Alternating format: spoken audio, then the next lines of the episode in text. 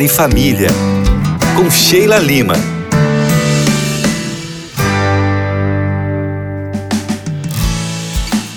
Amigos ouvintes, bom estar aqui com vocês em mais um dia lindo por aqui. Gente, quando eu estava preparando o tema de hoje, eu fiquei aqui só pensando. Já que eu gosto de um tema desafiador, bora lá? Eu falo de tema desafiador porque pôr em prática algo que gere saúde emocional no relacionamento não é fácil. E eu tenho consciência disso.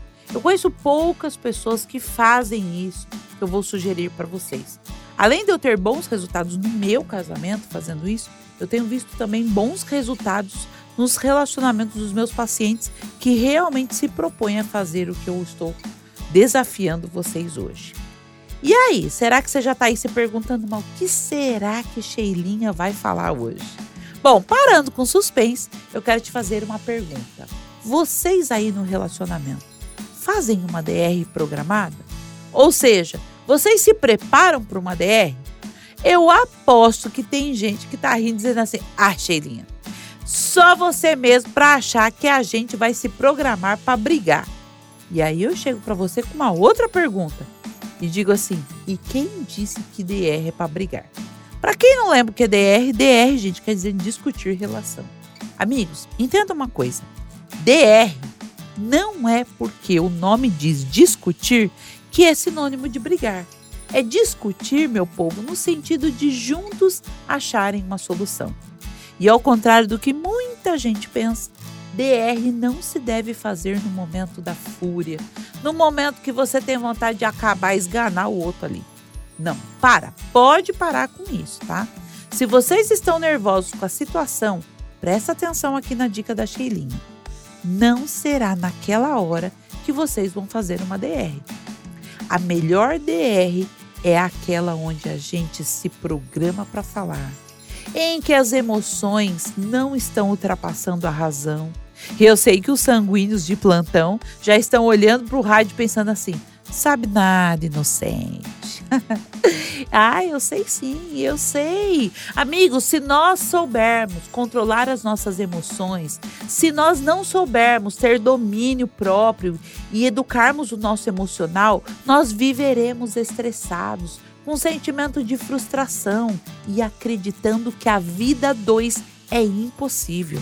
E posso te dizer uma coisa? É exatamente isso que o inimigo quer que você pense que o presente de Deus, que é o casamento, seja um plano frustrado, acabado, falido. Escute o que eu vou te dizer. Se você está com problema no seu relacionamento e vocês não estão conversando, tem que resolver isso. Tem que resolver algo na relação. Chamem um ao outro para conversarem.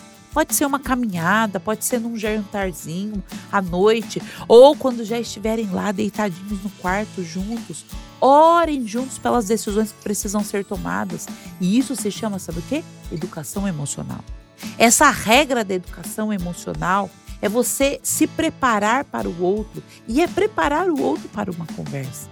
E quando você fala ao outro sobre a sua importância de falar o que você está sentindo, você se alivia e se o outro responder, não, não quero, e aí, Sheilinha, o que, que eu vou fazer?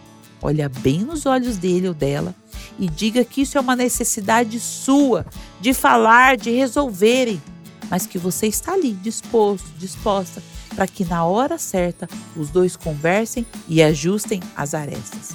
Quando você procura outra pessoa para resolver um problema, você está sendo o adulto da relação. E se a outra parte fugir, hum, você já sabe que você casou com alguém maduro, né, meu amigo? Que terá que construir essa maturidade no outro. Afinal, essa foi sua escolha. Você que escolheu quando se casou. É claro que cada caso é um caso, precisa ser visto de forma individual, mas lembre-se, DR tem que ser programado. Vocês entenderam, meu povo? Tá tudo certo para você pensar sobre isso? Então tá bom. Então, olha, eu fico por aqui agradecendo a sua presença e eu espero que a partir de agora suas DRs sejam programadas e deem certo. Beijos da Sheilinha, do arroba Casais em Terapia, underline.